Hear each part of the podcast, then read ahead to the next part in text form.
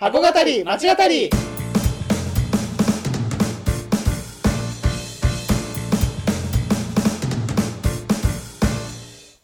箱語り町語りは現役百貨店マンと元百貨店マンが商業施設。すなわち箱についてあれやこれやと語り合って魅力の再発見をしていく番組です。皆さんこんにちは。箱語り町語り第27回目です。はい。はい。お願いします。今回もやっていきましょうもう少しでね30回目に近づいてきましたね。ね仕方できましたね。はい、えーまあ今回も新しいですね箱をやっていきたいなと思うんですけれどもはい、今回は、えーどこをやっていきましょう？はい、今回取りえー上げるのはうん。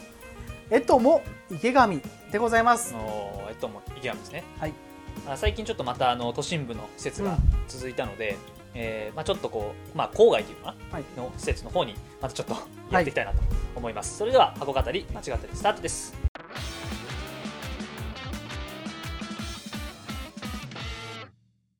恒例のえーステータスからやっていきたいと思います。えとも池上はえー東急池上線の池上駅直結の商業施設として、はい。えー2021年のお3月30日も結構最近ですね本当にね。ね。うん。に、うん。えーグランドオープンした施設です、えー敷地面積は3490平方メートル。延べ床面積は9525平方メートル。ということで、まあ、今までやってきた施設からするとおちょっとじ小さいね、うん。あのコンパクトな施設になっています。でトモブランドとしては2番目に営業面積が大きい施設ということでえー 1, 階からあ5階までえー主に日常特化型のおテナントから、えー図書館とかねえー病院とかまあ保育園みたいなあそういうまあいわゆるその公的な施設みたいなものもお入居してえーいて、えーまあ、東急さんのね言葉を借りればうん。コミュニティ型の商業施設というふうになっているとういんうことですね。コミュニティ型。うん。うん。まあ、なかなかね今までやってきた施設の中で、まあ、図書館とか、まあ、病院みたいな施設が入ってきた入ってるところはね、まあう、ん。少なかったかなと思うんですけれども、うん。今回はまあそういうねあの、えーまあ、日常にこうより寄り添った施設だからこそ、おのテナント作りというか、はい。あになってるのかなというふうに思います。我々もあのこの間あの街歩きをねそうですね。行ってきました、行ってきました。暑かったです。いや非常にね 暑かったで、えー。あのまあ後々話しますけれども あの階段がね ああの本門さんのあの階段がなかな辛かきつかったなとかっていうこともうん。ありつつ、まあ、実際にあの街歩きをしてみてね、えー感想を、まあ、あのちょっとお互いシェアできればなと思うんですけども、まあ、どうでしたか？言ってみて。まあやっぱりそのねこの日はうん。えーいろんなね実際そのまあ池上だけじゃなくてはいはい、いろんな街を実は見ていて大森とか蒲田とかうん、でまあ池上もまあ見たという形だったんだけど周辺施設もね見ましたね、うん。こういわゆるそのなんだろうマスコの番組とかうん。で出るようなあの蒲田の感じとはいか あと我々がねちょっとイメージする大森のうん。感じとかとはやっぱりまた違ってその本当に静けさがよね。そうだね。静けさやー かわすところですか？そうそうそうそうんう。んううん。うん。まあよりそのなんだろうなこう人々が暮らしてる感じがうんうん。ね分かったようなところだったよね。そうだね。うん。そこに関しては本当あのもううん。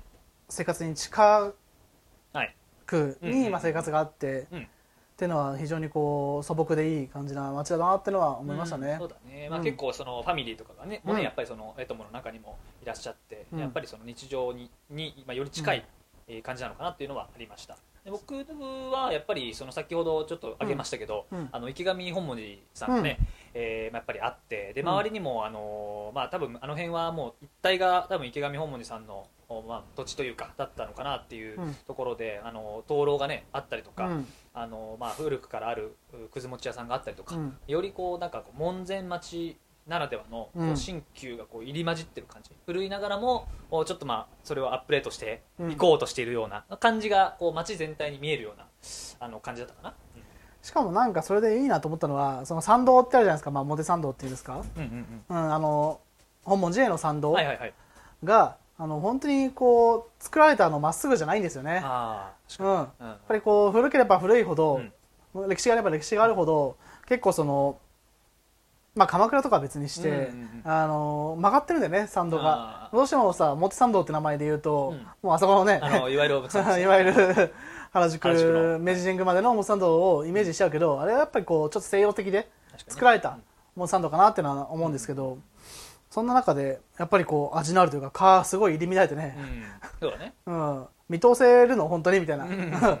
感じの、はいあのーすごい仲見せというか、うん。門前通りだったなってのは思いますね。そうだね。うん。まあ、だからあの日常に、まあ、より近くて、えーまあ、その池上本門寺、まあ、中心のというか、うん。なんか街づくりがされてるなっていうのが、うんちょっと街づくりのあ街歩きした、まあ、感想だったんですけれども、はい。まあ、今回は、まあ、その前半戦なのでまはい。た、あの街の歴史というかにをやっていきたいなと思うんですけれども、はい。えーまあ、街の歴史の方は、ね、もう池上本門寺さんの歴史とまあイコールみたいなうん。感じにもなるかなというところで、まあ、正直我々もいろいろ調べたんですけれども、うん。なかなかこう深く入り込むことはできなかったのので、ちょっと今回はあの、まあ、開発者でもありますそのうん。東急さんの、まあ、東急線ですね。東急うん。池上線の歴史あたりをこう触れつつ、まあ、その今回の「えとも池上」というところに入っていけたらなと思うんですけれども、そうですね、はいまあそのまあ、だただやっぱり池上うん。総本門寺っていうのは語らなきゃいけないのかなと思っていて、はい。うん。うん。とはいえ。あのーまあ、ここは、はい。まあ、私が説明するまでもないですけど、あの日蓮宗の、はい。まあ、かなり大きな、うん。まあ、総本山とも言うべき、はい。えーまあ、お寺お寺でございますとはい。いうのがまず池上本門寺です。うんうん。で、まあ、これはなんかまあ諸説いろいろあると思うんですけど、はい。えー1282年、うん。結構あの我々の中の話では古いですよね。ああそうだよね。結構すぐ江戸時代からやっちゃうから、うん。縄文の話以まあ来縄 じゃ文なかなか言語は出さないからね、そんな。はいそうですそうです。1200年代、うん。1200年代後半に、まあ、日蓮にこうゆかりのある、うん。まあ、このエピソードがはい。あって、でここにその、まあ、なんだろう泊まったんですよね、うん。で生涯最後の20日間をまあ過ごすみたいないうところがまあありまして、はいはい。まあ、そういう形でその日蓮上人っていうんですか、うんが、まあ、そのお亡くなりになった場所。うんなるほどね。っていうところからの、えー供養とうん。いう意味でお寺ができたというのがこの起源だそうです。かなり大きいよね、うん。ね。塔塔塔もねありましたし重要文化財ね。指定文化指財定されたりとか、ですかうん。あの 出ない井戸ありましたで出そうと頑張りましたけど。頑張ったんですけど。暑2滴ぐらいしかね。まあかね、うん。干からびてたというかやっぱりあの暑さもあってなかなか水が出なかったですけど暑い中やせめてもその納涼というかそのね 清涼感を得たいと思って井戸をで 必死にやったんですけど。こいだんですけどね。はいということで、は い余計暑くなって、はい。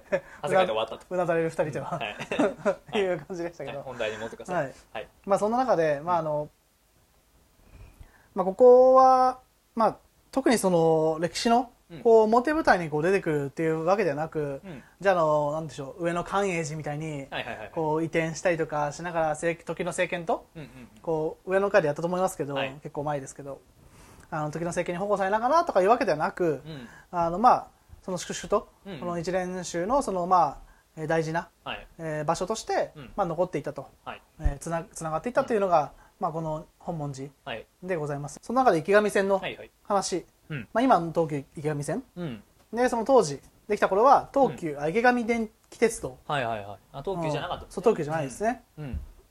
えーとしてまあ開業をしたというところです、うんうんで、まあ、これに関して言うとこういろいろあるんですけど、うん。まあ、構想としては、はい。え目黒から大森うん。に至るその、まあ、路線を作ろうっていう、うん。まあ、計画がまず立てられましたと。なるほど。今は、えっ、とあれですよね。五反田から田から、えっと蒲田蒲田。取ってると、うんで、まあ、まあ、なぜかっていうといろいろこうあるんですけど、うん。やっぱりこうライバル路線はいはい。の存在がまああったと、うんうん。うん。なるほどね。あのー目蒲線ですね。目黒蒲田、えー電鉄、うん。まあ、要するに後の東急ですね、なるほどな大東急、うんうん。大東急、えーが、まあ、控えていたと。うん。でこれがなんかまあいろいろこう免許のはい。は先に池上線が取ったりしたんですけど、池上鉄道が。なるほどね。だけどその結局実施ははい。やっぱりその、当当時のメカナ線の方が早くて、はい。えー目黒蒲田間を先にこうへ開通させてしまったと、まあ、ね今の多摩川線ですよね。東急多摩川線とうん。目黒線の、えー合体した線路、はいはいはい。で、まあ、これが、えーまあ、理由で、うん。まあ、その同じ路線を走らせてもしょうがないので五反田から、うんえーまあ、池上を通して、うんはい。でまたここも、えー池上からその大森を通そうとしたんですけど、うん。まあ、なんかこう用地買収にこう失敗をしまして、うん。まあ、蒲田にこう軟着陸したと。なるほどいうのが、まあ、ざっと。はい。この池上鉄道の歴史でござい用ます。地売却の話はなんかいつでも出てくるね、まあ、出てくるね、やっぱり。まあでもそれだけあれだよね、きっとそういう話が出てくるっていうことはもともとやっぱりそこにこう住んでる人がいてとかもともとそこに市街地があったっていうことなんでしょうね。うん、うん。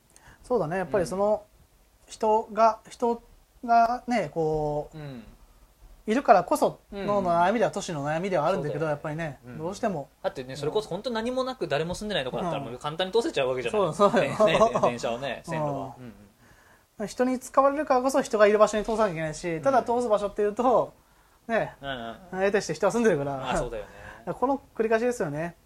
で繁華街が変わった例えば新宿で言えば内藤新宿までが中心地だったのに、うん。新宿駅の方に中心が変わったりとか。なんかちょっと以前話したよねそうねまあ、そういうその変わる場合もあるしはい。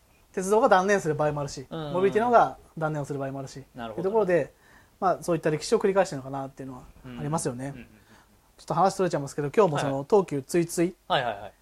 東急のねね展開してるついついっていうサービスがあって、サブスクのねサはい。ービスで。うん。でせっかくなんで私あの、はい。ループ、うんうんうん。うん、っていうそのね、はいはい。使ってで、うん。あのあっちのバイクというかはい。小型車はいの方乗ったんですけども、やっぱりねなかなかこう電動キックボードでしょ？電動キックボードですね、うん電動キックボード、乗りましたけどやっぱり、ね、えー都心はやっぱ通りにくいですよね。いろいろこう規制規制でこれね買収の話と若干違いますけど、やっぱり既存のモビリティが優先される、既存の暮らしが優先されている設計なのでそうだね。そこにこう新しいものを乗っけていくっていうのは非常にこう難しいのかなっていうのは、うんこういうとこからも、まあ、ちょっと話のねあれが違うかもしれないですけど、まああのー新しいものを作る時にはやっぱりこういろんな規制をうん。こう超えていかなきゃいけない。